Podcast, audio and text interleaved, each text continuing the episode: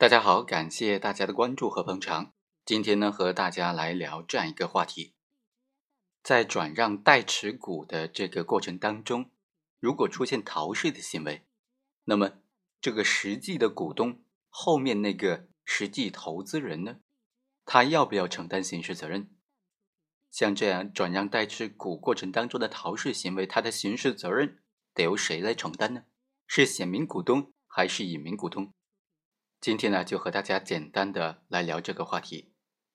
刑法第二百零一条就规定说，纳税人采取欺骗、隐瞒手段进行虚假的纳税申报或者不申报，逃避缴纳税款数额较大、占应缴纳税额百分之十以上的，处三年以下有期徒刑或者拘役，并处罚金；数额巨大且占应缴数额百分之三十以上的。就处三年以上七年以下有期徒刑，并处罚金。扣税义务人采取了这些手段，不缴或者少缴已经扣的、已经收的税款，说较大的，那么也应当是构成逃税罪的。如果多次实施这样的行为呢，没有经过处理，就应该累计的这个数额来计算。当然，如果经过税务机关依法下达追缴通知之后，补缴了应纳的税款，缴纳了滞纳金，已经受到行政处罚的，那么就不予追究刑事责任了。根据刑法的这条规定呢，可以发现，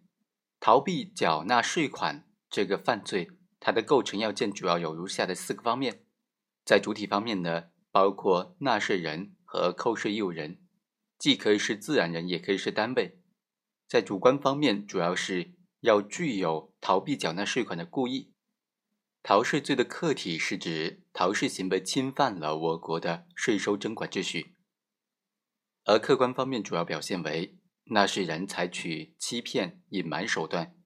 进行虚假的纳税申报或者不申报，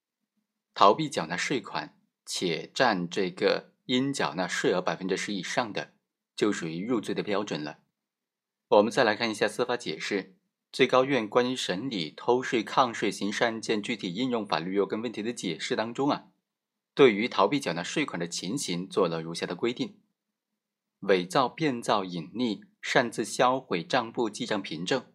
在账簿上多列支出或者不列少列收入，经过税务机关通知申报而拒不申报纳税的，进行虚假纳税申报的，缴纳税款之后以假报出口或者其他欺骗的手段。骗取所缴纳的税款的，那该怎么理解这个经过税务机关通知申报呢？主要要从三个方面来理解了。首先，纳税人、扣税义务人必须是已经依法办理了税务登记，或者是扣缴税款登记。第二，依法不需要办理税务登记的纳税人，经过税务机关依法书面通知他申报的。第三，还没有依法办理税务登记。扣缴税款登记的纳税人、扣税义务人的，经过税务机关依法书面通知他申报的。而在这个案件当中呢，转让方陈某他是个人，不需要办理纳税的登记，依法不需要办理税务登记的纳税人，经过税务机关依法书面通知他申报，就构成了经过税务机关通知申报了。陈某在税务机关下发了限期缴纳税款通知书，书面通知他申报的时候呢，他拒绝不申报部分税款，逃避缴纳税款的数额巨大，并且占应缴纳税额百分之三十以上，就可以认定他主观上具有逃避缴纳税款的故意，危害了我国的税收征收管理秩序。所以呢，这个实际的股东陈某，他作为幕后的出资人。经过税务机关通知他申报纳税之后，拒不申报纳税，他的行为就符合了逃税罪的犯罪构成要件，应当以逃税罪来追究他的刑事责任了。好，以上就是本期的全部内容，我们下期再会。